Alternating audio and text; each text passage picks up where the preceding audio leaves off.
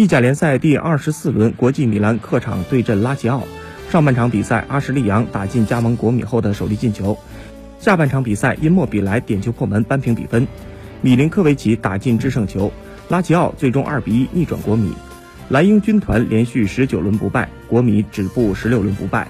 半场比赛，阿什利杨攻入国米处子球，这也是他自二零一九年二月二十七号代表曼联出战攻破水晶宫队大门后，时隔一年再次在五大联赛进球。前拉齐奥后卫德弗赖在反戈救主之战里送出点球，这成为比赛转折点。本轮过后，拉齐奥积五十六分，积分榜排名升到第二位，暂时落后领头羊尤文图斯一分。国米排在第三，落后榜首三分。